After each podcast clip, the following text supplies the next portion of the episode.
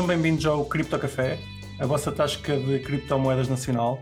Eu sou o Malman, comigo tenho o Kiko, o Riclas e o Grande Fubrocas. Alô! Alô, alô. Boa noite. Oi. Porquê é que só o Brocas é que é grande? Exato, isso. Se calhar até sou mais pequenino de todos, meu. Esta semana calhou a ele, para a semana são vocês, vá, não se Tá bem. Ah, ah, vai rodando, tá bem, tá bem. Vai rodando, vai Então, rodando. Então eu fico com a coroa desta vez, obrigado. Está tudo bem com vocês, pá? Claro, 5 Esta estrelas. semaninha. Isso é para a dar. correr bem. Muita, Exato. muitas trades. Já, já estouraram o dinheiro todo? Quase, quase tudo.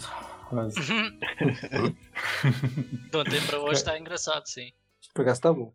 Está bom. Está a subir as altas, ouvi dizer. Vamos ver, esperamos que sim. Subiram as altas, subiu tudo. Sim, subiu tudo, a Bitcoin, bom, bom, mas acho que as altas ainda vão subir mais. É só, é só aguardarmos, só ter um bocadinho de paciência. É isso. Temos aqui hoje connosco um convidado. Vamos-lhe também perguntar como é que está o mercado. Mas antes disso, calhar vamos introduzi-lo. Ah, é o Maia, ah, da Storewise. O Maia hoje vem falar connosco sobre Filecoins. Já, já queríamos falar sobre este assunto há algum tempo. Portanto, fui à procura de alguém que pudesse falar disto em português connosco e encontrei aqui o, o nosso amigo Maia. Olá, Maia. Olá, boa noite. Só um Prazer. disclaimer. Ele, ele é Maia em português. O nome dele, na verdade, é Mage, né? É meia. Meia, meia, ok. Tu, tu não és, não és nacionali- nacionalidade portuguesa, mas estiveste cá há alguns anos, certo? Certo, eu sou holandês, mas eh, vivi em Portugal para 16 anos. Uhum. Pronto. E és a pessoa ideal para nos vir falar então de storage coins, pelo que ouvi dizer. Mas se calhar começamos pelo início e vai- vais-nos dizer quem é que é o Maia e como é que tu chegaste a esta coisa das criptomoedas que nós parece que gostamos muito. Ok. Então, eu, eh, eu nasci na Holanda, fui para Portugal com 3 anos. Ahm, eh, eu vivi na, na zona de Viseu. Eu já desde cedo, que é uma que a, minha entrada para as criptos não é uma entrada muito eh, comum. Eu estava a tentar no, lá no décimo, décimo ano da, do eh, secundário, eu queria ir para a área de, de geologia, que é uma área que, como pronto, não tem nada a ver com cripto, mas é, é procurar em coisas de mineração, eu encontrei por volta dos eh, 2000 e 2000 e 2011 encontrei a Bitcoin. É, Lindo. é literalmente ao calhas. Estavas a sem- procurar minerar no Google. Exatamente, exato. Minerar ouro na um altura. minerador a sério. Ah, pá, lindo. Essa, epá, essa, essa história, essa história é absolutamente épica, essa história é genial. É, e eu estava lá no uh, Rio, etc., a tentar procurar ouro, e depois, uh, um desses dias, uh, fui uh, procurar e uh, encontrei a Bitcoin, e, e foi o uh, Rabbit Hole, e depois nunca mais saí. E Então, e diz uma então, coisa, achas- que o ouro é o Bitcoin agora? se o ouro é o Bitcoin, não, não, não. uh, eu acho que o ouro tem o seu valor, mas uh, de certeza eu não ia igualar o ouro ao Bitcoin. Ok. Pois, porque Então, à Bitcoin é muito melhor. É o Sim, sim, sim. Sim. Então, vá, mas, então explica-nos lá como é que foste da mineração e como é que entraste aqui na- neste mundo. Certo, então eu encontrei a Bitcoin na altura de final de 2011, comprei uns, uns miners na altura, que aquilo era só ainda pelo GPU. Fiz o mining, entrei na faculdade, depois fui a várias comunidades de um lado para o outro. Antes ainda tinha só o Bitcoin Litecoin, depois tinha o Doge. Depois, eventualmente, por acaso, entrei numa comunidade portuguesa também, não sei se, se algum de vocês ainda conhece, era o Cripto Escudo, que era um projeto lá de alguém de Adoramos, nós Aveiro. adoramos. São os nossos melhores amigos em Portugal. É, boa, boa, boa. Então, minerei criptoescudos, entrei em algum daqueles country coins que, que na altura estava na, estava na moda. E depois, eventualmente, eh, fui ter a StorageJ, é um desses eh, projetos que está a trabalhar com Decentralized Cloud Storage, ou armazenamento em cloud decentral. Se Fiquei não lá. me engano, foi a primeira, não é? Estou a dizer isto Ahm. porque eu também comecei em storage Ah, boa. há muitos anos. Ah, Eu- Mas eu deixei de seguir o projeto já há bastante. É, eu, eu não sei exatamente qual é que foi o primeiro dos storage coins. Eu acho que a, CIA e o, e o storage estão só alguns meses. ah, Ok. uh, separados um do outro da sua, da sua, da sua fundação. Mas uh, entrei lá, fiz parte da comunidade, eventualmente comecei a ser pago e, e porque, bem, eu estava na faculdade a seguir uma área que não tem nada a ver com isso, mas eventualmente aprendi a, a fazer programming, a fazer testing, escrevi a maioria da documentação deles e assim, aos poucos, fiquei envolvido mais na, na parte mesmo tecnológica de desenvolver uh, a parte de armazenamento de central.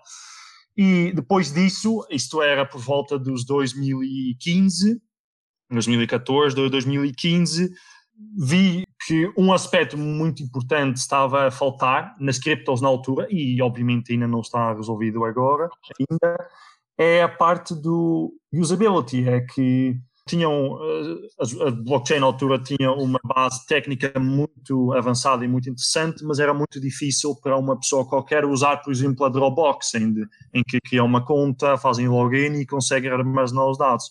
E na altura isso ainda não existia para essas plataformas de blockchain. E então eu acabei por criar o meu próprio projeto com alguns dos alguns dos coins que fiz em, trading. Basicamente fiz a escolha consciente de, em vez de continuar para a frente, fazer trading, que é uma coisa que a maioria das pessoas que estão em cripto gostam daquela parte do trading e de fazer o dinheiro, mas eu fiz o contrário, eu decidi que com, o com algum dinheiro, decidi tentar mesmo focar em criar uma plataforma de valor que traz eh, as plataformas de cripto para o uh, mercado maior fora com as pessoas que não estão habituadas e no caso concreto com o armazenamento em cloud central, é criar uma plataforma e um produto em que facilita as pessoas usarem estas tecnologias para armazenarem os seus dados e isso eventualmente levou à criação da minha empresa agora, que já estou há quatro anos, que é a Storewise. Ok, muito bem. Então passaste a pedra para, para os discos duros, não é verdade?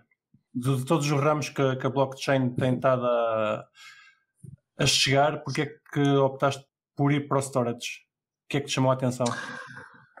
Na verdade, o que a mim me chamou mais a atenção foi não, não necessariamente a storage. A storage veio depois, mas o que mais chamou a atenção é que o Bitcoin foi criado em 2009, né, 2008, 2009, que foi na altura da crise financeira.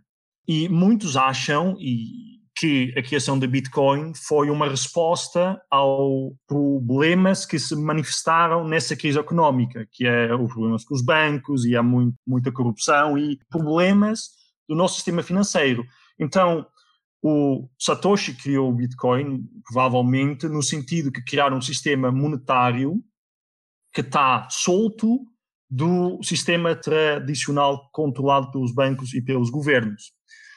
Então, nesta parte, com os storage coins e vários outros, uh, outros projetos, é uma tecnologia que permite soltar-nos dos gigantes como a Amazon, a Microsoft, a Google e criar um sistema em que nós conseguimos usar os recursos das pessoas e não destas empresas grandes para criar um serviço que tem um valor alto e, e na maioria dos casos, uh, igual ao que estas empresas grandes conseguem oferecer.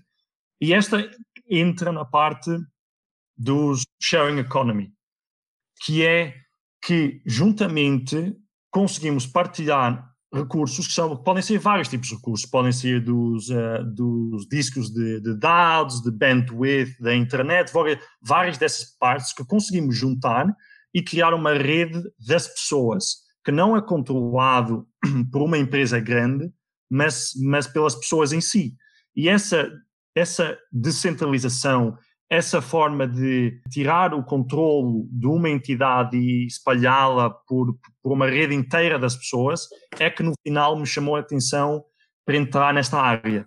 E eu entrei especificamente na área dos dados, sim, também simplesmente porque naquela altura ainda não havia estes outros projetos que iam na parte do sharing economy em áreas diferentes, como o wireless, o bandwidth, ainda não existia. E nesse caso o storage, com a parte do, do armazenamento, pareceu-me muito interessante porque hoje em dia estamos na era dos dados, certo? Uh, nós todos estamos uh, co- cloud. temos da parte do Facebook, que usam os dados para depois fazer os anúncios e tudo, e que cada vez mais o mundo eh, funciona à base dos, dos dados. Se fores a ver o gráfico dos, do- dos dados no mundo, é um gráfico exponencial. E os dados são usados para bom, são usados para mau, e há quem diga que os dados é o novo, é o novo eh, petróleo. Então, é muito importante para o futuro. Eu, eu- ia te perguntar, eh, Sim. ok, concordo, concordo com isso, que os dados são bastante importantes e, e hoje em dia nós queremos é guardar dados. Achas que, que estas moedas descentralizadas, eh, estas storage coins que permitem guardar dados, conseguem guardar dados de forma tão segura como uma Google ou um- uma Amazon? Mais segura. Mais segura?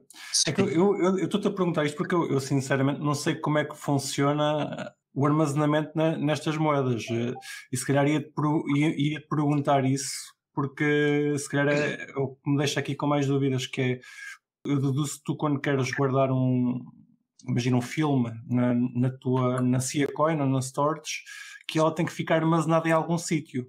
Não há possibilidade Certo. desse, Mas desse- essa parte, eu até diria que é a parte mais fácil, na minha opinião, porque já há 10 ou 15 anos que tens tecnologias DHT. eh, Para quem não sabe, DHT é Distributed Hash Tables. Uhum. Basicamente é um sistema distribuído de servidores onde tu tens os fecheiros que queres partilhar com a rede. E Sim, que tu não mas- sabes o que é que tu guardas, nem sabes o que é que os outros guardam, mas o sistema consegue encontrar eh, os fecheiros e as É. partes dos fecheiros. A minha Tipo o dúvida BitTorrent, é se o- não? É se o- pois a minha Foi- dúvida é se o fecheiro não, não deixa de, de ficar. hum, não deixa de ser seeding. Tens sistemas de redundância também que garantem que há pelo menos X cópias espalhadas para tentar garantir que pelo menos uma está sempre disponível. Certo. Pronto, nós estamos aqui a especular e o Maia vai-nos dizer como é que é. Especular também, tem É. um propósito. É, mas não, mas é, é um ponto muito interessante e, e- e- e são o tipo de um tipo das perguntas que são as mais complexas e há muitas pessoas que não entendem. Então, mas como é que o sistema decentral eh, consegue ser mais seguro, como uma Amazon ou uma Microsoft que gastam por ano em crypto security, né? em- Sim, acho, acho que a questão nem é ser mais seguro, a questão é ser mais fiável. Exato. Ok. Uh, essa parte do trust, nesse caso, uh, principalmente a nível de empresas, é uma coisa difícil e, e isso, é uma, isso é uma parte que só se vai resolver com traction. É destas plataformas demonstrarem que eles conseguem, para longo prazo, armazenar os dados de uma forma segura. Mas para voltar à, tua pergunta inicial sobre, ok, qual é a diferença a nível de segurança entre uma Google, por exemplo, ou uma Amazon, que é maior das cloud platforms, comparadamente com, por exemplo, a CIA ou outra dessas plataformas decentrais? É que o que acontece na Amazon é que normalmente eles têm os availability regions, significa que eles têm os data centers em vários sítios, eles, por exemplo, armazenam os dados num data center e geralmente fazem uma cópia em outro data center. Então, por exemplo, em um data center em Lisboa, armazenam outro em, por exemplo, Madrid. O problema com os data centers é que são o fenómeno chamado de honeypot, que é, é, por exemplo, um pote de mel. Significa que todos os dados estão armazenados em um sítio. Então, quando todos os dados estão armazenados em um sítio, tu tens que gastar muita energia e tens que estar sempre um passo à frente de alguém que quer ser esperto para entrar nesses, nesses data centers. E então, estas empresas gastam muito dinheiro para fazer a segurança desses dados. E com a Decentralized Storage, nesse caso, eles um, associam muito a, por exemplo, teres o ficheiro, são tipo grãos de areia numa praia. Se tu tiveres um ficheiro e, e o ficheiro é encriptado e depois cortas-o em shards, que tem pedaços, e depois espalhas pela internet, alguém que queira ter acesso ao ficheiro não, não vai saber onde estão os pedaços, só consegue ver onde é que estão os nodes que os armazenam e depois tentar reconstruir o ficheiro e depois decriptá-lo. E, e, e os, os, os protocolos de encripção, de encripção usados são protocolos extremamente quase impossível de os um, torna muito mais difícil hackear e acessar um fecheiro quando o fecheiro não estiver todo num sítio. E isso é uma parte que as, uh, as Decentralized Storage fazem muito bem, que é encriptar e distribuir por vários sítios. Depois tem um, um sistema que chama Erasure Coding, que basicamente fala que, ok, tens o fecheiro, encriptas-o primeiro, depois espalhas-o por, por exemplo, 50 computadores pelo mundo.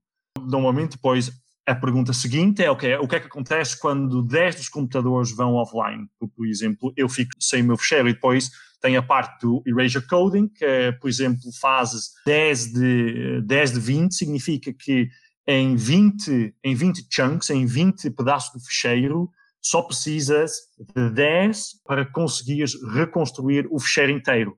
Então, não tem só a redundância a nível geográfico, ter as partes fecheiros em vários sítios, e quando tens uh, essa espalha geográfica, a probabilidade de, de, acontecer alguma coisa que, que torna, que fique com que todos esses pedaços ficam offline, é muito menos provável do que uma data center da Amazon em Lisboa ficar sem eletricidade, por exemplo, que é uma coisa que já aconteceu várias vezes, que uma data center ou uma zona da Amazon fica offline por causa de algum erro ou falta de eletricidade, em que basicamente um quarto da internet inteira vai offline por causa disso. E eu acho que nós, como sociedade, não devemos entrar num sítio em que todos os nossos websites, todos os nossos dados estão nas mãos de algumas destas operadoras e se acontecer alguma coisa, os dados desaparecem ou, ou desaparece, ou mesmo para algumas empresas, aquela parte de availability, de ter os dados acessíveis a todos os tempos, é uma das características principais de, de value que estas plataformas de blockchain conseguem oferecer, porque a Bitcoin não tem downtime, eles não vai offline. Estas, estas plataformas também não vão offline. Então, para aplicações até críticas, é mais seguro usar uma dessas plataformas ou ou uma dessas blockchains do que usar propriamente a Amazon. Só que, bem, é uma tecnologia muito nova ainda e é uma tecnologia, estas, maioria dessas plataformas, a CIA, a Storage, a, Filecoin estão em desenvolvimento desde 2014, mas um, a área de dados é muito complicada porque não, não pode dizer que os dados estão meio protegidos, então tem que ser tudo tudo muito bem estruturado e a parte importante também é quando tens os dados, tens que criar uma rede que é resistente a atores menos confiantes. Exatamente, mas não só isso, porque isso até com smart contracts e com checking consegues fazer com que as pessoas não façam gamings, mas é mesmo como é que crias uma rede em que, por exemplo, o teu vizinho tem um computador, mas depois ele está a ver Netflix e a rede dele está, está, está lenta. Como é que tu crias um sistema em que tu consegues uh, manter a performance, uh, porque o uptime é sempre 100%, mas como é que tu consegues manter a, a performance quando tens computadores de gaming ou computadores que não são propriamente servidores de alta performance como estão no, no, nos data centers, como é que tu consegues fazer com que eles todos, e se um vai abaixo, que depois o, o fecheiro é facilmente de ser uh, recuperado sem ter efeito de, de, de performance. E a inovação em Decentralized Cloud Storage é o acto de conseguir criar uma rede de armazenamento com atores, com, com nodes, ou neste caso chamamos de hosts, que não são um, ehm, fiáveis, que não têm um uptime uh, sempre alto. Então, nesse caso, consegue fazer uma, uma rede em que em que se, por exemplo, cinco forem, forem abaixo, ainda, tem, ainda tens acesso uh, aos fecheiros e consegues facilmente recuperar desses efeitos, porque na Amazon... Eu, eu tinha aí uma, uma questão já agora, para, para, não deixar fugir, já há um bocado deixei. Uh, imagina, estavas a dizer que, que cinco iam abaixo, para compensar esses, esses cinco, existem outros cinco que ficam, que vão copiar os dados? Então, essa parte de, de fazer o healing, o healing, isso, isso depende muito de que, de que, de que plataforma é que, é, é que estás a falar. Por exemplo, a CIA, a CIA não tem esse auto-healing, porque simplesmente a CIA fala que isso não devia ser uma coisa do blockchain, mas devia ser do client-side, do cliente, que, que, tem que fazer o, o healing dos ficheiros. Isto é uma vantagem muito grande. A vantagem muito grande é que tens menos dados que passam na blockchain. Né? Não sabemos que um dos grandes problemas da blockchain é, é a escala, de escalar a blockchain.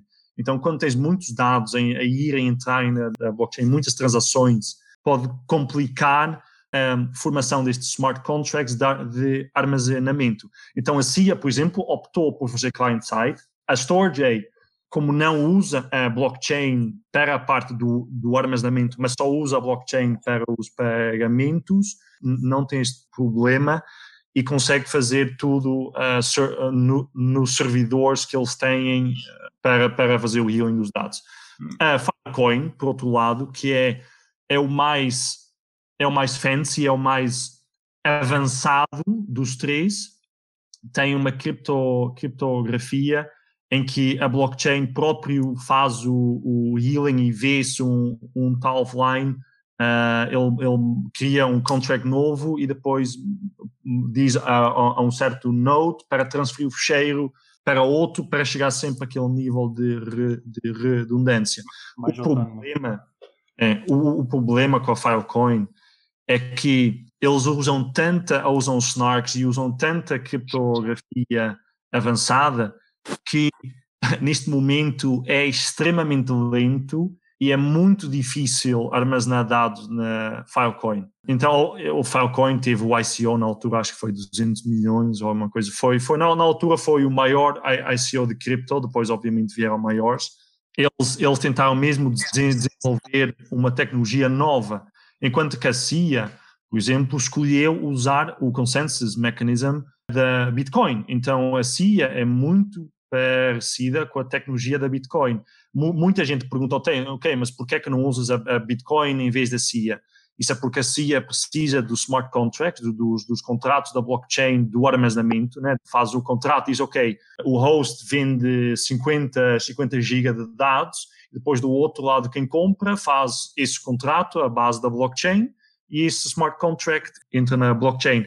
Foi só a partir do Ethereum que isso veio a ser possível a ser pelos, pelos smart contracts e, e, e pelo Solidity fazer a programação desses contratos, mas a CIA foi criada antes, que, antes do que o Ethereum uh, foi lançado. Então eles não, eles não entraram nessa parte e ficaram com a tecnologia do Bitcoin. Que, que a CIA seja, seja fork do Bitcoin. Certo, certo. Tem o consenso, o, algoritmo do consenso é diferente, mas a, maneira de fazer os blocos e tudo é exatamente igual, é, é exatamente igual ao da, ao da Bitcoin. E só olhares, uh, ver os últimos 4, 5 anos destas tecnologias de, de Decentralized Cloud Storage, foi uma muito boa escolha da parte deles ficar com o blockchain da Bitcoin, porque eles conseguiram em vez de se focar na scalability da blockchain, eles focaram-se no que importa, que é fazer a ligação e fazer a parte do, ar, do armazenamento, fazer os smart contracts, como é que os dados são armazenados e como é que é feito uh, o exchange na, na, network. A Filecoin teve os últimos seis anos só a construir o consensus mechanism deles e eles estão na posição em que a CIA estava há 3, 4 anos atrás, porque eles têm que basicamente de inventar a roda de novo. E apesar de que talvez daqui a 5, 10 anos, talvez seja a tecnologia que, que vai ser usada, neste momento ainda tem muitos problemas matemáticos que ainda não foram resolvidos. Então, nós, como a Storewise, optamos pelas, por escolher a tecnologia mais estável e a mais provada, que é o blockchain da Bitcoin. Então a CIA usa essa tecnologia e é de, de todos estes sistemas, é o mais estável neste momento. Também tens outro, não sei se já ouviram falar da Arweave, é um sistema em que armazenam os dados on-chain. On então todos, o blockchain, obviamente que quando queres armazenar o fecheiro não consegues armazenar todos os dados na blockchain em si Uh, mas... Eu, por acaso, ia te pedir para fazer esse esclarecimento. Quando a gente está a falar nos protocolos, uh, estes protocolos que tu acabaste de mencionar, nenhum deles guarda os dados na blockchain em si. Ou seja, fazem as operações de consenso de onde guardar ou o que guardar, etc. Uh, com smart contracts, mas depois têm a sua estrutura de armazenamento em separado. Exato, certo, certo. Então a única, a única a parte, a parte eh, técnica da blockchain que eles fazem aqui são o, o, o, smart contracts para ligar os hosts que oferecem o armazenamento e os renters que querem comprar o armazenamento. Uh, porque simplesmente a, a, blockchain não, não tem a scalability necessária para armazenar os dados on, os dados on-chain. Mas Só para deixar há, isso claro para todos. É, é, mas há algo, há agora, por exemplo, a, a Arweave, que foi, que teve, teve um investment round da, da A16Z, que é uma, é uma das empresas, uma das maiores investidores em cripto, que estão a fazer agora uma forma de armazenamento permanente que é uma das uh, downsides, um dos problemas que tens com essa, for, com essa forma de fazer os smart contracts é que eventualmente os smart contracts têm que ter uma data em que ele acaba, em que o, a pessoa que está a comprar o armazenamento tem que fazer a renovação do contrato do armazenamento. Isto geralmente é depois de um ano ou, ou dois anos, mas o que é que acontece quando quiseres os dados ou quando, quando quiseres que os dados sejam armazenados, uh, por exemplo, 100 anos. Hoje em dia, na Amazon, tens o Deep Archive, que são é, a forma de armazenar os dados em tape, uh, que não são em discos, mas são, são rolos de tape, para armazenar a 10, 10, 15, 20 anos. Só que há muitas, há legislações que, que requerem que dados sejam armazenados para 50 ou mais anos, uh, principalmente dados médicos, etc. E armazenar os dados na blockchain permite que uh, certos dados, obviamente não podem ser dados muito grandes, mas certos documentos podem ser armazenados na, na, na blockchain para talvez 50, 100 anos ou mais. E há agora, neste momento, algumas destes, uh, destes blockchains que estão a focar nessa área do uh, compliance e de documentos que, que dá para fazer a, a extração e a verificação do documento, por exemplo, daqui a 50 anos, porque ninguém sabe o que é que, se a Amazon ainda existe daqui a 50 anos. O que eu me perguntei é depois quem é que vai querer correr um blockchain com, com tanto peso. Exato. É que tá, estás a meter num blockchain, ok, é integridade e isso tudo impecável mas depois se o blockchain se torna demasiado pesado, ninguém o vai querer correr. Acabas por ter menos segurança.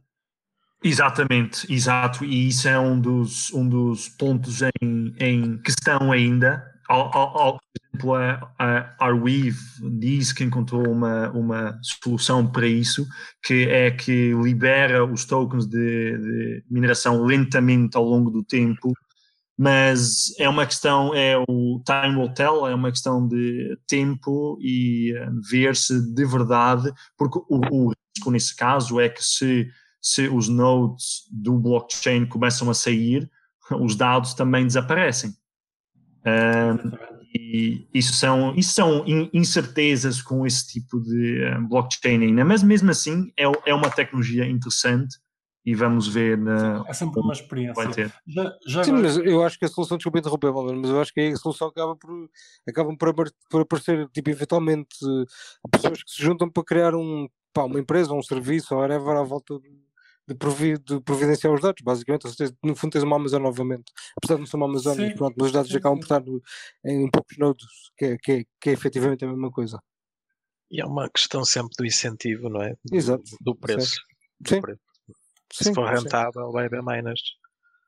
Pá, sim, sim, mas depende, repara, depende do, mas, sabes, é, é, mas é o mesmo problema que a Bitcoin, não é? O custo que tu tens inicial, se tu claro. tiveres de correr logo muitos nodes, precisas de, pá, de muito espaço, pá, pronto, já não é qualquer gajo que pode, pode começar. Sim, claro, claro. É mesmo Hoje em dia não é, não é, qualquer pessoa que tem um node de Bitcoin, mesmo sim, por, pelo espaço.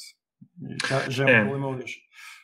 Eu, eu ia te perguntar, eh, se calhar antes de avançarmos mais, tu há pouco disseste-nos que o storage uh, funcionava de maneira diferente no armazenamento. Uh, Quer-nos explicar como é que funciona? Certo, então o storage inicialmente tinha o plano de usar a blockchain para os smart contracts, mas eles, um, eles viram que o, o problema do blockchain é mesmo a velocidade. Se tu quiseres fazer um contrato, se tu quiseres rapidamente fazer a transferência de, de dados, há um problema com a blockchain ali, porque criar os smart contracts com os block times um, não permite até a criar um contrato imediato.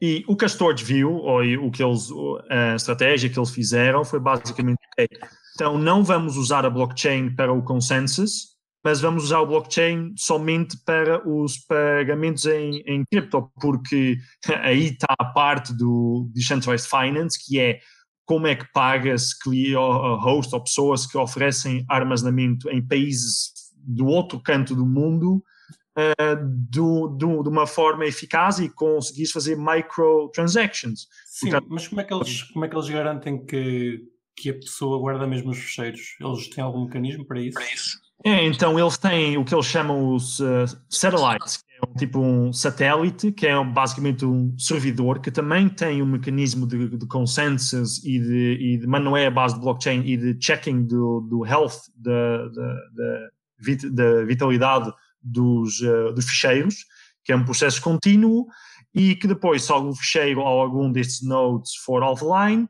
eles, eles automaticamente mandam um sinal para outro para outro, uh, outro node para depois uh, transferir os dados para chegar à, à, à, à saúde de 100% deste ficheiro. E eles não usam a, a, a, blockchain. E eu, eu pessoalmente tenho algumas, alguns um, alguns question marks nesse caso, porque se não tens um mecanismo de consensus entre quem vende o armazenamento e quem usa, se o servidor for abaixo, tu não tens mais acesso aos teus dados. Então é muito mais fácil um servidor ir, ir abaixo do que uma blockchain inteira. Então, se tu olhas dessa perspectiva, é uma escolha que, que lhes deu a vantagem de ser mais rápido a desenvolver a tecnologia, mas não é tão decentral e tão seguro como a CIA tem, ou a PowerPoint, por exemplo. Central. Queres-nos fazer uma explicação rápida de como é que funciona a interação entre um cliente e alguém que queira, queira, queira alugar os seus, o seu espaço? Uh, por exemplo, na CIA, se calhar é o que estás mais à vontade. Sim, então neste momento um, o que acontece é que há uma lista de, de hosts que oferecem o, o armazenamento. Uh, depois, quem quiser o armazenamento consegue procurar esse host, onde quer a parte do, dos dados. Depois, a base da blockchain com o, com o public key daquele, daquele, daquele host consegue fazer um contrato de armazenamento e depois faz o pré-pagamento de, de Siacoin naquele contrato que diz que tem o, a quantidade de dados, a quantidade de fundos e o tempo de armazenamento. E depois, quando o contrato for feito, ele vai à blockchain. Quando for confirmado, o, o renter, a pessoa que quer armazenar os dados, depois consegue falar diretamente com o host, abrir um channel e transferir os dados e é assim que essa interação é feita ao nível mais simples, a nível da blockchain. Obviamente que uma pessoa que quiser armazenar alguns vídeos ou, ou, ou, ou fotos, por exemplo, vai usar software que já tem essa parte automatizada. Um, mas aí também está o, uma das partes muito interessantes, que é um dos assuntos em que ainda não tocamos, é que uma das vantagens da, da descentralização é que consegues armazenar os dados em vários territórios específicos, enquanto que, por exemplo, a Amazon não, só tem um, um data center numa determinada área, tu podes escolher de, por exemplo, armazenar os teus dados só, somente em Lisboa, ou no Porto, ou em vários sítios mais perto, onde tu sentes mais, eh, onde, onde sentes mais à vontade de, de guardar os dados, que é uma, é, é uma coisa, é uma coisa muito valiosa e aí consegues fazer um filtro e criar os contratos somente com aquelas com aqueles hosts que têm dados no, nos locais onde tu os queres armazenar. Mas é o cliente que escolhe os hosts? Sim, sim, sim, sim. É, isso, isso pode ser um processo manual. Mas, mas uh, o, que, o que é que é mais comum de acontecer?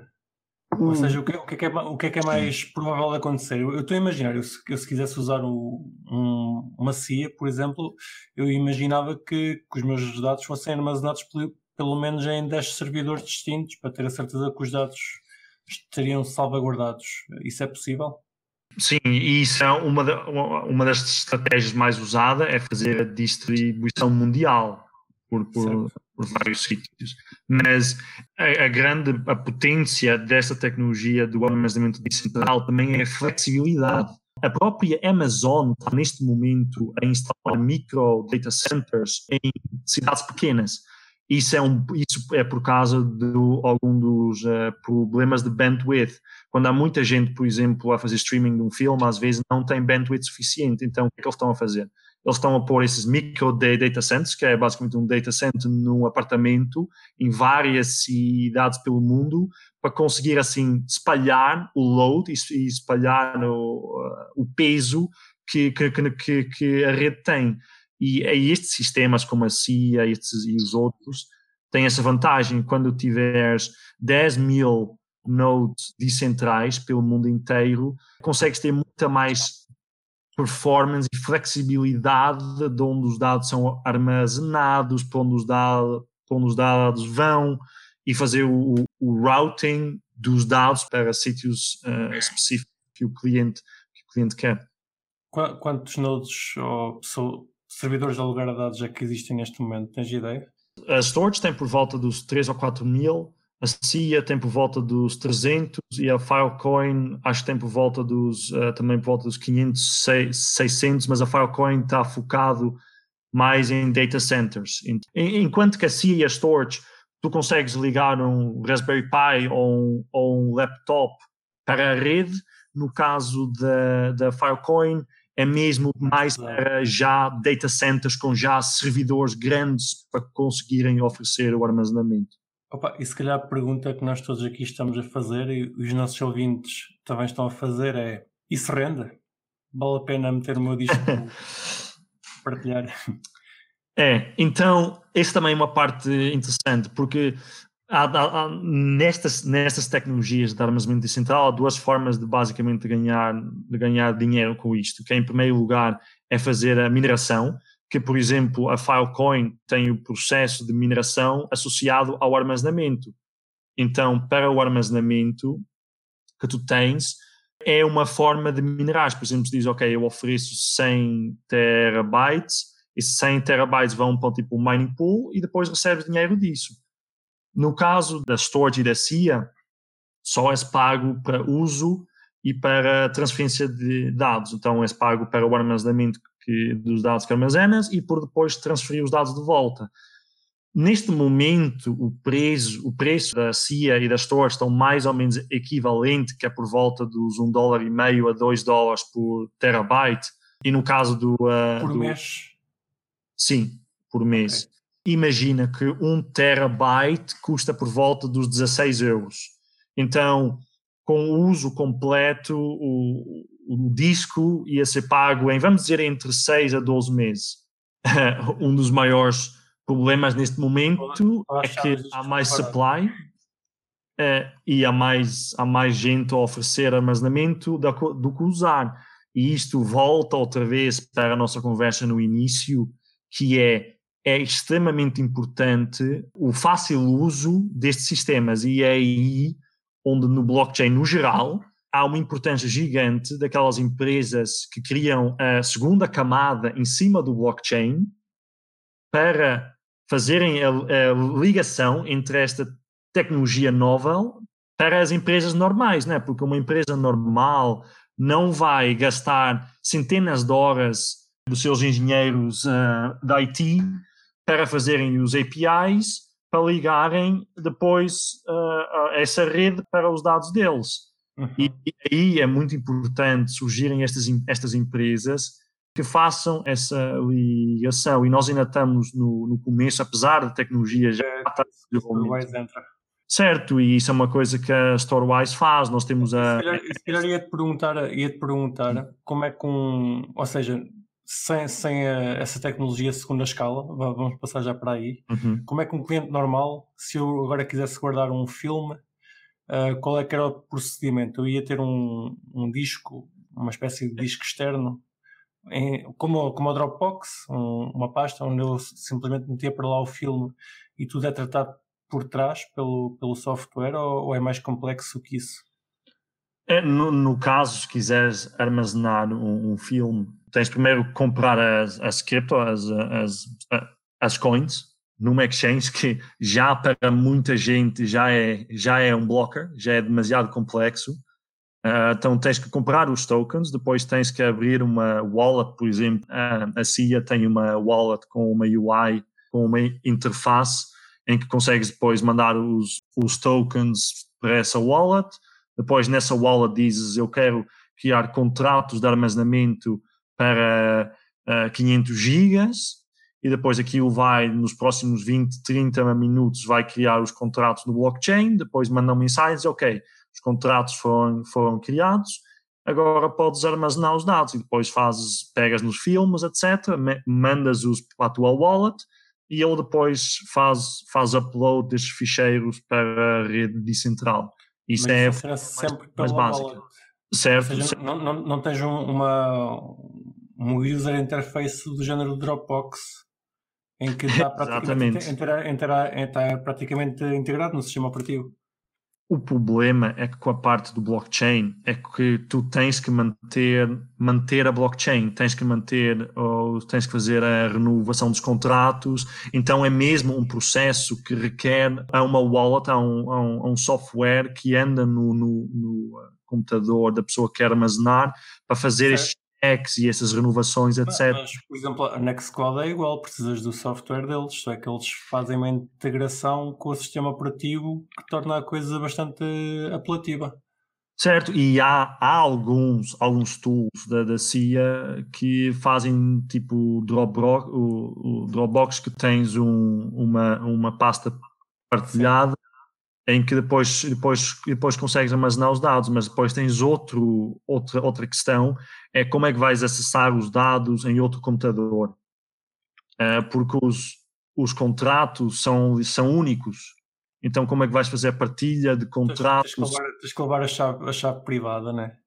É, não só. Vais, é, vais ter que levar a chave privada, inclusive os contratos, e cada, por exemplo, 30 dias, quando, quando tens que renovar os contratos, vais ter que ligar o computador para depois fazer a renovação dos contratos, porque senão perdes os dados se, se os contratos não forem renovados. Então, apesar de ser possível, e há, e há, muita gente que faz o armazenamento deste jeito, que é, na verdade, é o mais privado e é o mais seguro, mas não é o mais fácil. Uhum. Então, e para uma empresa isso é difícil. É isso. Diz-nos então como é que a Storewise nos pode ajudar. Então, o que, o que a Storewise cria neste momento é cria mesmo a ponte entre a blockchain e uma empresa normal que quer armazenar dados. Uma empresa normal que quer armazenar dados não quer, não quer estar preocupado com, com blockchains e com pagamentos em cripto e manter os contracts, etc. Então, o que nós fizemos nós criamos uma, uma, uma segunda camada em cima desta blockchain, onde tens um sistema, um node, que nós chamamos um metadata server, que gera todas as partes do, do blockchain da formação dos contratos e essa, essa parte é separada da parte do uso da rede. Então, imagina que, por exemplo, um cliente quer armazenar 5 petabytes, e, mas quer, quer manter o controle, porque aqui a questão é, tu podes criar uma, cama, uma, uma layer 2, uma, uma camada em cima da blockchain, só que o que muitas vezes acontece é que essa camada é centralizada, do, do sentido que há um third party que está ali no meio, que é mesmo o brokers, mesma coisa que havia no caso dos exchanges, de ter uma, um third party ali no meio que se aquele third party falhar, por exemplo, ah, pronto, os dados também vão abaixo.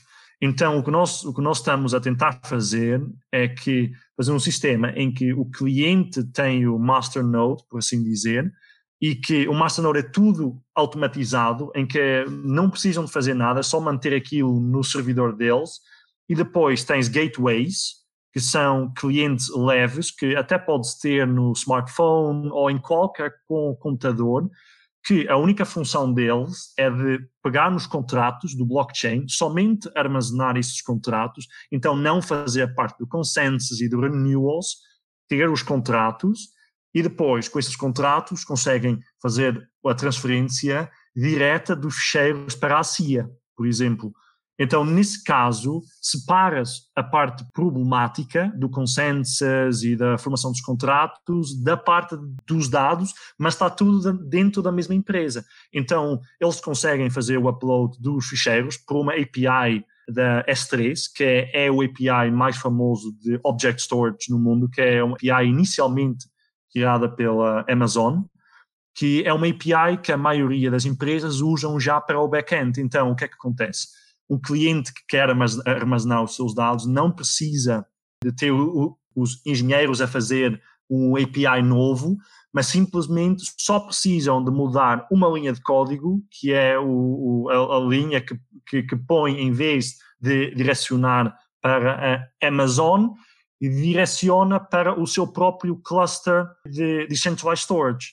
E aí, aí é muito mais simples, aí, não, aí é só literalmente é plug and play e uhum. as, os clientes são muito mais, estão muito mais à vontade de testar estas tecnologias novas e de usar do que verem uma montanha de trabalho que têm que fazer sem conhecimento para o fazer. E é então, isso, isso foi, o, foi o trabalho da, da Storewise, desenvolver então uma espécie de mecanismo plug and play para clientes habituados ao storage da Amazon. Exatamente. É justo dizer isso Exatamente. dessa forma.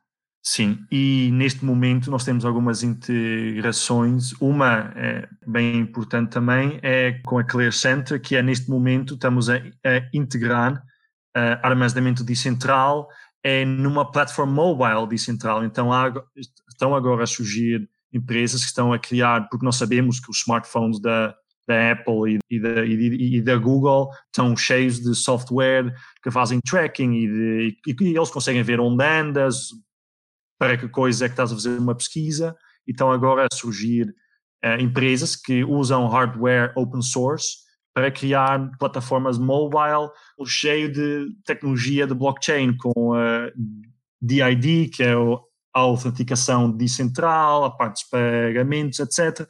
E uma deles, que é, que é fundamental para todas as plataformas mobile, é os dados. E, e vão usar a Storewise? Certo, sim. Mas na verdade, quando eu digo usar a, a Storewise, eles vão usar a CIA. Nós é que, que temos os Utilizam o vosso serviço eu, para desenvolver é.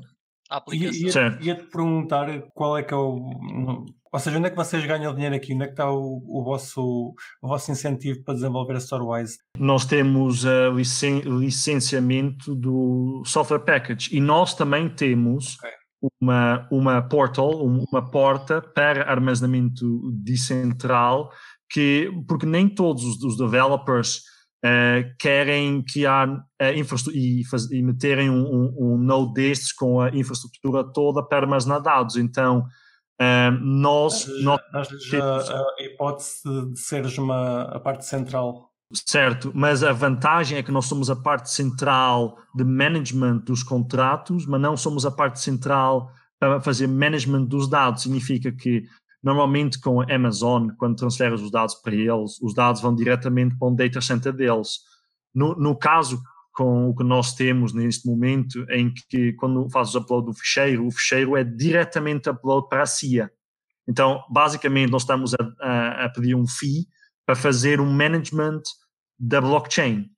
Mas como eles têm, e esta é a parte interessante, como estes smart contracts têm uma data de, va de validade de, por exemplo, dois anos, se o cliente fizer upload e a Storewise, por exemplo, desaparecer, ele consegue propriamente continuar a fazer upload e download porque tem os smart contracts locais e até uhum. consegue extrair os dados dos próprios smart contracts. Então tens um sistema em que sim, tens algum management de metadata e de, e de, e de contratos blockchain, mas ainda o cliente ainda tem preservado a essência da blockchain, que é o uptime, que não há falhas, não há, não há pontos centrais, e que os dados estão sempre acessíveis. E nós achamos isso um balanço bom entre usability, a facilidade de uso e a tecnologia em si de armazenamento. Se, se algum dos nossos ouvintes quiser uh, alugar um terabyte através da TransferWise, quanto é que lhe custaria? Do TransferWise ou do eh, StoreWise? O StoreWise.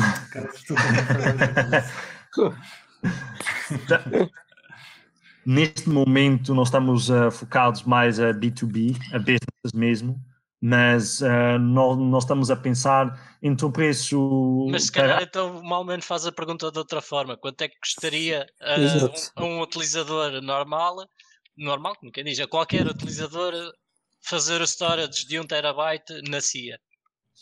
Ok, o, o mais baixo que conseguires agora ir na CIA é por volta dos 50, 60 cêntimos por terabyte na CIA. Só que essa é a coisa, todos os hosts na CIA têm, oferecem o seu próprio preço. Então, sim, sim, sim. Tem, pode oferecer um dólar. Exato, exato. Então, podes armazenar dados se, se escolheres os hosts mais baratos por abaixo de 30 cêntimos, por exemplo. Mas, mas diz-me, tira-me esta dúvida. Eh, seria 50 cêntimos por tera, mas por host ou já com mais do que um host? já com a, já, já com a, re, a redundância três vezes. Então todos os okay. São, são, copiados três vezes. Sim. Ok, parece-me parece bem. Que é, Vocês... é um preço competitivo. Sim, sem dúvida. Vocês usariam este serviço? Tá, estás a contar necessidade de... por enquanto, mas parece-me tranquilo. Mas quer dizer, eh, eu também diria que se calhar não temos necessidades para um tera, por exemplo. Normalmente as necessidades, mesmo numa empresa, diria que não chegam a, a um tera de dados por mês, uh, dados que necessitem de estar online. Uhum. Digo eu. E, e, achas, sentirias-te à vontade para usar um, um, serviço centralizado para alguma coisa importante? Não vejo. É mais complicado. Não, não, não vejo porque não. É, é-me igual, para mim é um concorrente normal Sim. ou natural da, da Amazon, Google, quer que seja. Opa, eu estou a perguntar isto porque eu, eu, eu acho, acho o sistema, acho a ideia brutal, mas fico sempre na, na expectativa, quer dizer, estamos, é uma tecnologia experimental, já, já tem 6 anos, 7, mas, mas não sei, deixa-me deixa ainda com algum, algum receio que se calhar é infundado. Já tiveste algum problema, uh, Maia, de algum, fecheiro, algum fecheiro perdido nestes sistemas? Uh, na caso, no caso da, da CIA, não. Não, no caso do, do, do storage e, e, da Filecoin já, mas esse, eles têm um sistema mais experimental neste momento.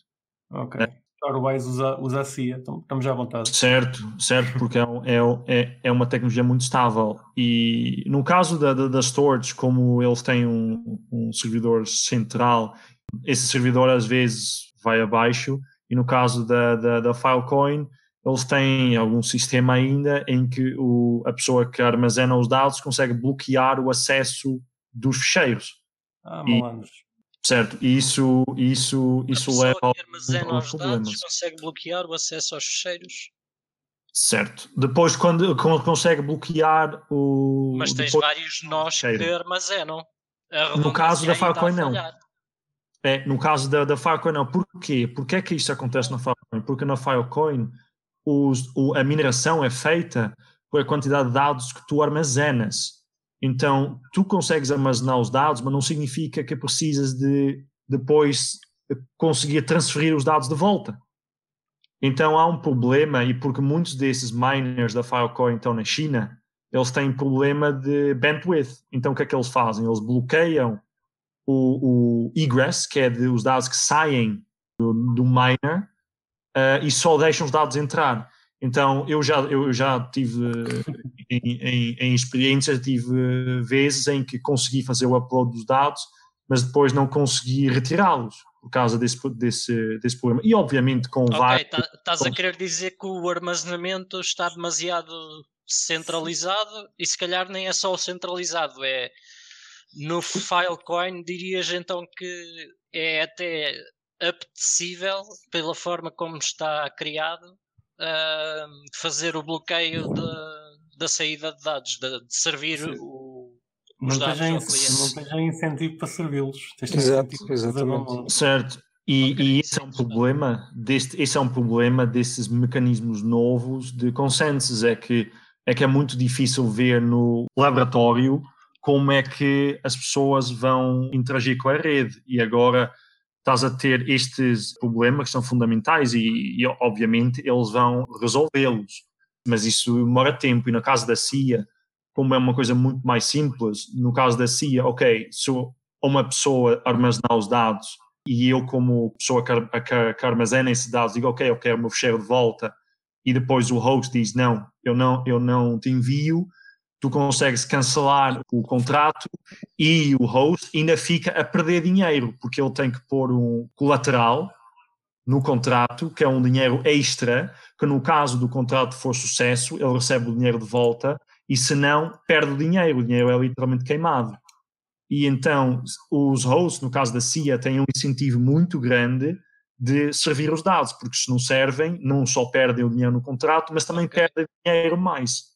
Ou seja, Mas então, eu se simples e calhar, funcional está bom. Certo, mas eu se calhar então acho que já estamos a, a chegar mais ou menos ao fim. Eu eh, se calhar fazia-te aqui uma questão um bocado provocadora, que é eh, nos últimos anos ouve-se falar bastante mais em IPFS do que em Skynet, eh, que é o sistema da CIA. Eh, 100%, 100%, 100%. E aí eu tenho uma, uma, uma resposta muito simples também, e é Força. uma coisa com que nós também temos a ver. Nem sempre as empresas que recebem mais atenção e mais dinheiro de investidores são as melhores empresas. Ah, os investidores estão atrás de uma coisa e uma coisa somente, que é retornar o dinheiro o mais rápido possível com a maior multiplicação possível. No caso da IPFS, Uh, eles tiveram muitos mais news exposure e os founders também são muito mais conhecidos do que é no caso da Saia. Mas se fores técnico, e para as pessoas técnicas estão a ouvir também, se vocês forem objetivamente, neste momento, comparar a IPFS com a Skynet, que é, que é a rede da, da, CIA, uh, vocês vão, vão ver que a Skynet é várias vezes superior a nível de, de usability, de tecnologia, do que é a IPFS neste momento. Um dos exemplos é que no IPFS, por exemplo, os nodes, o pinning, que é basicamente te diz, ok, eu vou guardar este ficheiro, sim. é opcional. Então alguém pode facilmente fazer unpin. E o Filecoin cria uma camada de incentivo em cima, mas tu depois, para armazenar os dados, tens que ter um node de 120 GB de RAM para conseguir armazenar algum dado. Na, na Skynet, isso não é o caso.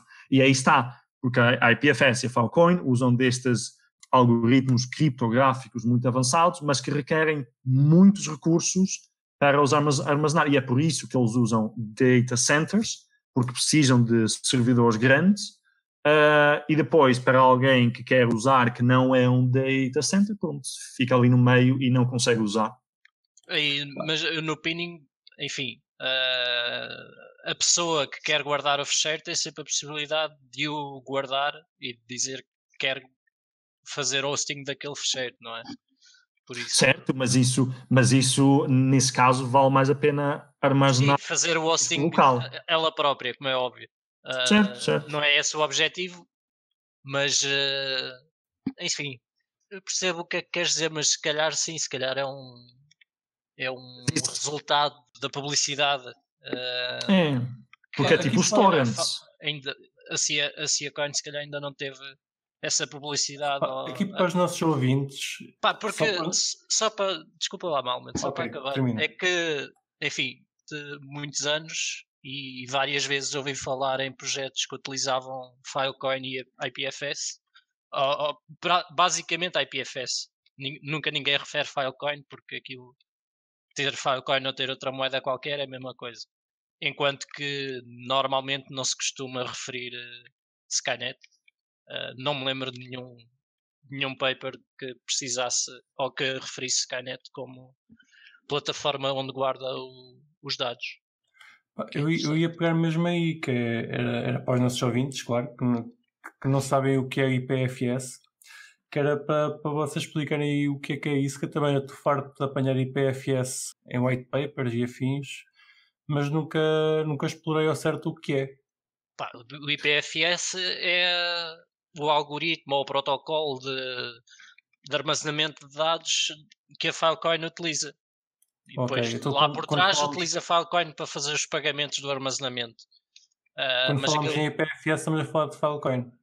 sim, sempre que se Ok. fala de IPFS, estamos a falar do protocolo de Filecoin. Pois é, existem bastantes projetos que, que referem a IPFS e eu pronto, nunca tive curiosidade de ir ver ao certo o que era. Sim, e, e também uma coisa que nesse caso tem que, tem que falar é que no caso do Skynet, por exemplo, nesse caso o Skynet só foi lançado há, há um ano, há um pouco mais de um ano, porque antes, o, antes a, a- a CIA não tinha essa camada para, para web development. O IPFS em, ganhou Então, tanto. Desculpa já agora, antes, antes disso, se a coin servia apenas para armazenamento pessoal ou Sim, não era, não era focado em, em, em web development, para fazer aplicações. Então era mesmo só para, para armazenar datasets grandes. ok. Isso parece-me uma grande falha, então. Pois, o IPFS já faz isso desde 2014 ou 2015, que o, o Filecoin foi Hum. lançado de propósito para isso.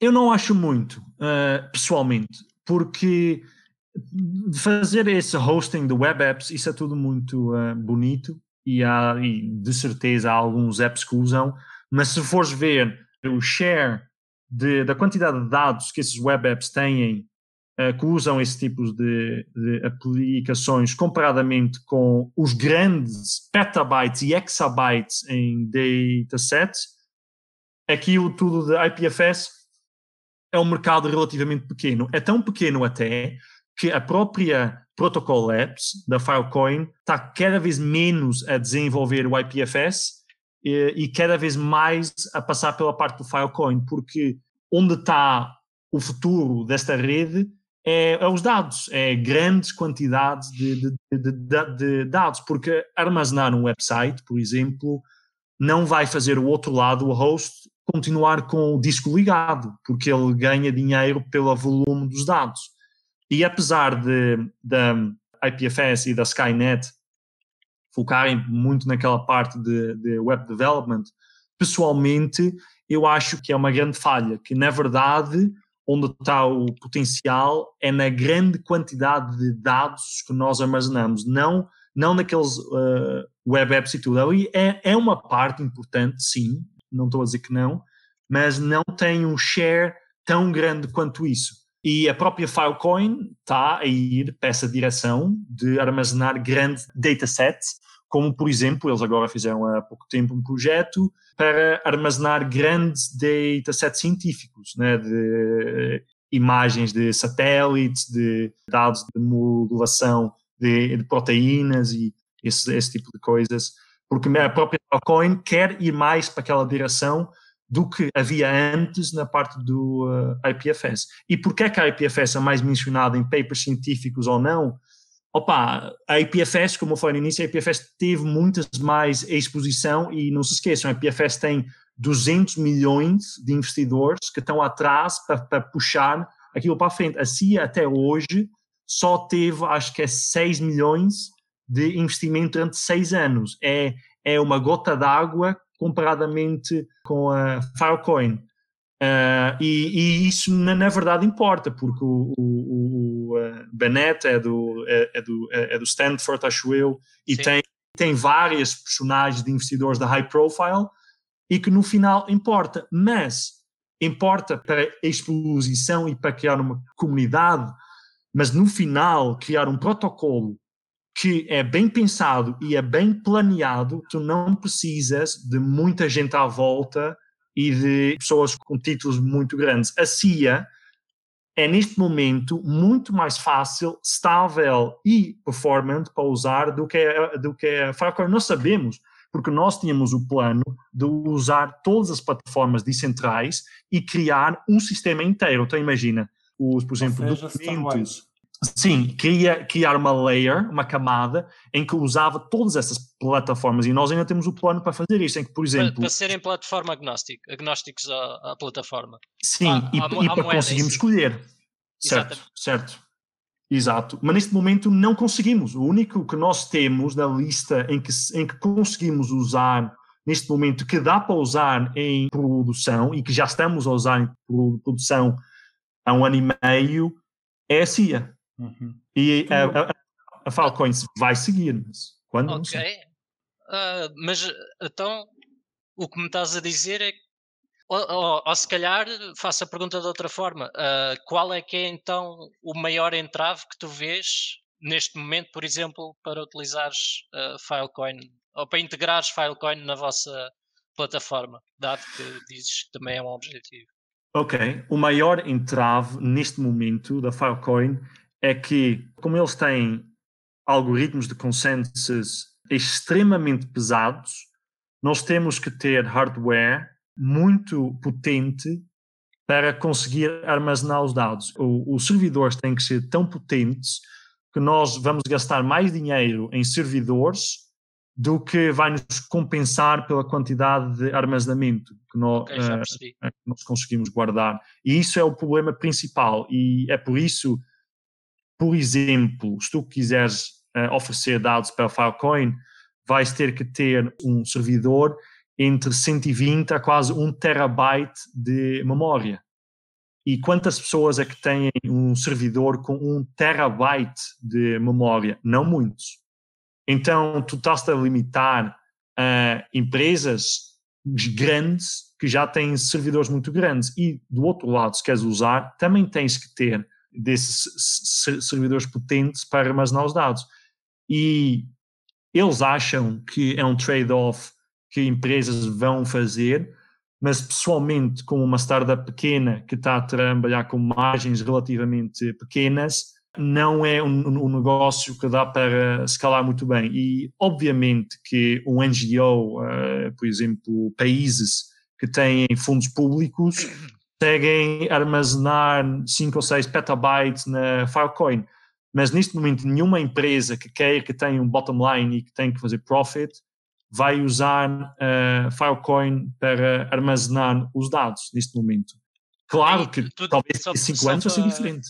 Se calhar só para reforçar o teu ponto, diz isso porque, uh, lá está, até fui eu que levantei a questão, porque para garantires que os teus fecheiros são guardados, tens pelo menos tu fazer o pinning dos teus dados. E então precisas de correr um, um servidor de armazenamento de dados em Filecoin. Quase que obrigatório. É, é, o pinning em si, é, geralmente os dados são primeiro transferidos para o IPFS e depois em cima deles, que é o node, chama-se o Lotus Node, depois basicamente converte para Filecoin. Mas ter esses nodes é que é que está o problema. Okay. Não sabia que era assim tão pesado. Sim, sim, sim, sim, é muito pesado. E isto é o problema do, dos chineses, né? que fazem download e não fazem upload. Certo, então, e esse, é, esse, também é, outro, é outra coisa. A sim, maioria... mas pronto, eu diria que esse é o problema secundário, porque lá está. Eu, eu sim, já olhei, sim, eu já olhei para o Filecoin para ver como é que se poderia utilizar. Tenho mais ou menos conhecimento de. Enfim, sabia que era preciso ter um, um servidor teu para fazer o pinning. Uh, mas depois assumi que ter um servidor não seria assim tão não complicado ou tão custoso. Ou seja, tu tinhas que servir, mas depois o resto da rede servia como redundância e como failsafe, backup, o que tu lhe quiseres chamar. Uh, mas aparentemente então não é tão fácil como eu estava a pensar. Ou, exato. Para Sim, qualquer mas, empresa mas, poder guardar. É, mas eu tenho eu não quero também estar a fazer aquela coisa, porque é uma coisa que é uma coisa muito em comum em cripto. Ah, como é que isto compara com isto, e isto tem mais, isto tem um blockchain, um block time mais pequeno, e eu, eu, eu acho que não vale a pena estar a dizer, ah, um é melhor que o outro. Eu acho que vale mais tomar do, do lado construtivo, dizer Sim. que uh, todas estas tecnologias têm potência e uns são um pouco mais desenvolvidos que outros, ou, uns têm alguma, algumas vantagens em cima dos outros, mas no final, todos eles estão a tentar construir para o mesmo, que é a descentralização dos dados. E eu acho que a longo prazo, a Filecoin, como a CIA, como a Arweave, como vários outros, uh, com, com o ângulo certo, conseguem ter todos, to, todos, to, uh, todo sucesso. Há muito essa. É, há, na verdade, há muito essa, essa mentalidade, principalmente americana, do winner takes all, certo? Que no final vai haver uma cripto ou uma empresa que fica no topo. Na realidade, se olhares para o mercado de armazenamento do que estamos a falar hoje, apesar de a Amazon ter o maior share, ele partilha grande share com a Google, com a Microsoft e com alguns outros. Então, não é winner takes all. E, e eu acho que vocês concordam também que dentro da blockchain nós estamos muito uh, organizados a nível de comunidades, que há, há, há, muitas pessoas que se alinham a uma, a uma comunidade e ficam lá, mesmo se outra blockchain tem um feature melhor que o outro. E essas comunidades vão ficando. E neste caso, nós, nós vamos ter o mesmo, nós vamos ter várias comunidades pelo mundo com estas redes diferentes, e depois vai haver empresas que vão usar estas redes e estas comunidades para aspectos diferentes. Um pode ser para fazer streaming de filmes, outro ser para, para fazer o armazenamento a longo prazo, mas, mas eventualmente é tudo uma simbiose uh, que, que, que no, no, final vai ser bom para, para, para, para a cripto e para, Sim, é, é, bom para armazenar os dados. É bom que existam estas experiências, estas experiências para para desenvolver o mercado, para, para desenvolver uh, ferramentas novas, porque ver o que funciona e ver para que tipo de mercado ou para que tipo de cliente é que funciona. Pá, Sim, e porque mas... há use cases diferentes também, não é? No limite. Sim. E a solução Sim. é diferente. Ou, ou, pelo menos ficamos a saber que não funciona. Tem, Sim, tem também sempre, é sempre, um, sempre uma boa experiência quando não resulta, não é? Exatamente. certo, exato.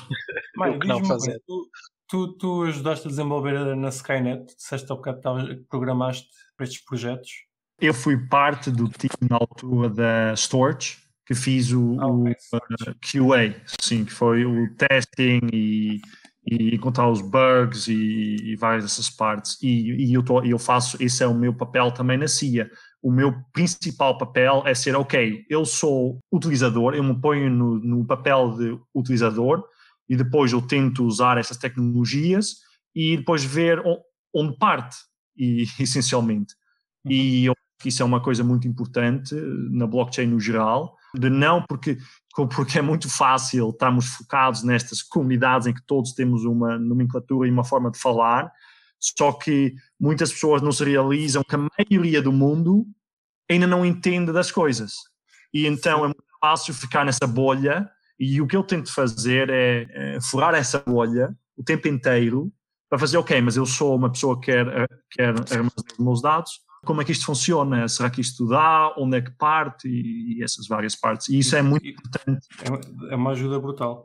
Eu estava-te a perguntar pela Skynet em, específico, porque andas a trabalhar com a Skynet. Se tu algum dia vires o Arnold Schwarzenegger, foi pá.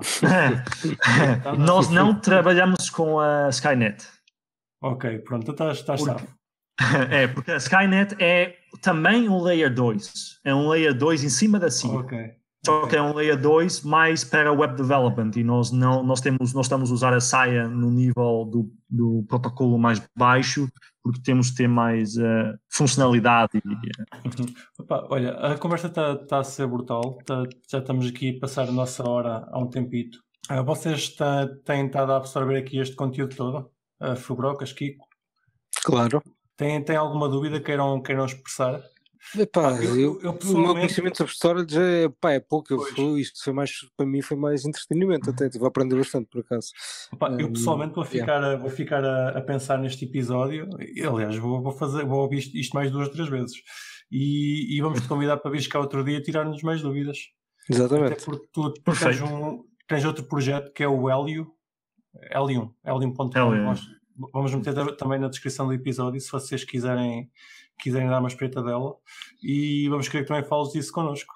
Perfeito. E para o meu último ponto, para também uh, acabar o uh, podcast, eu queria, queria dizer que o blockchain é muito mais do que só decentralized finance e que está a haver uma revolução neste momento do circular economy e sharing economies do que as pessoas já estão conhecidas com a Uber e Airbnb, etc., mas com a blockchain e que daqui a uns anos uh, vai haver muitos destes uh, projetos que vão ter uh, que vão passar pela barreira do blockchain e vão entrar para o mundo.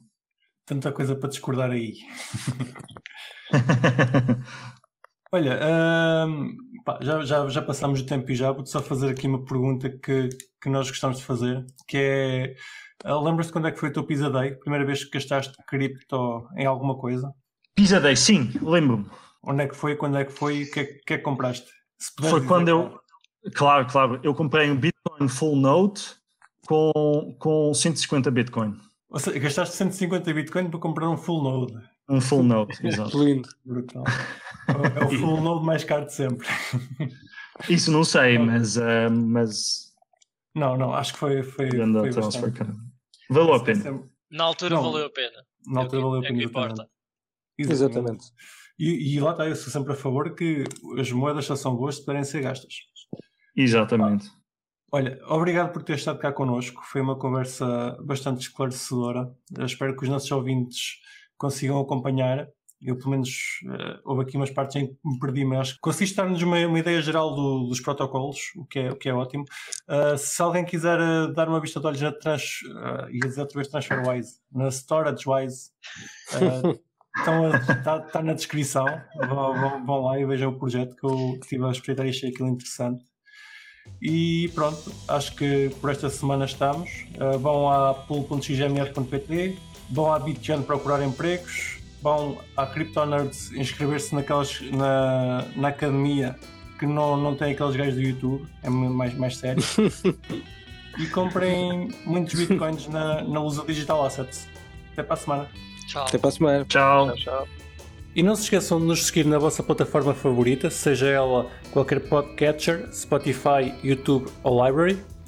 Entrem na nossa comunidade crescente no Telegram ou sigam-nos no Twitter em CryptoCafé PT e partilhem este episódio com os vossos amigos. Até para a semana!